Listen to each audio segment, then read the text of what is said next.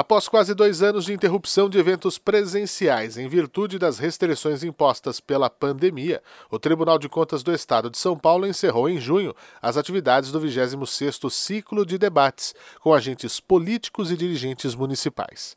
Ao final dos encontros, mais de 7.300 pessoas, entre prefeitos, vereadores, gestores, lideranças políticas e agentes públicos, participaram das atividades que tiveram início em 24 de março.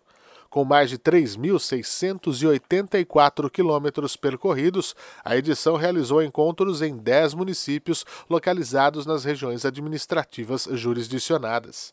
A 26ª edição do ciclo contou com a presença do presidente do TCESP, conselheiro Dimas Ramalho, além de conselheiros, auditores, membros do Ministério Público de Contas junto ao TCE, diretores e uma equipe de técnicos e especialistas. Os eventos foram organizados por meio da Secretaria Diretoria Geral e dos Departamentos de Supervisão da Fiscalização, com apoio logístico das 20 unidades regionais do Tribunal.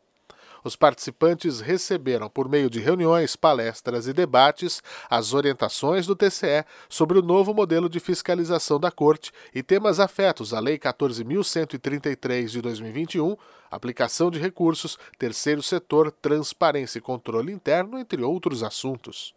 Desde março, quando as atividades da 26ª edição do evento foram iniciadas, o ciclo de debates passou por 10 cidades do interior e do litoral do estado de São Paulo. Ribeirão Preto, Araraquara, Sorocaba, Campinas, Presidente Prudente, Bauru, São José dos Campos, Araçatuba, São José do Rio Preto e, por fim, Santos.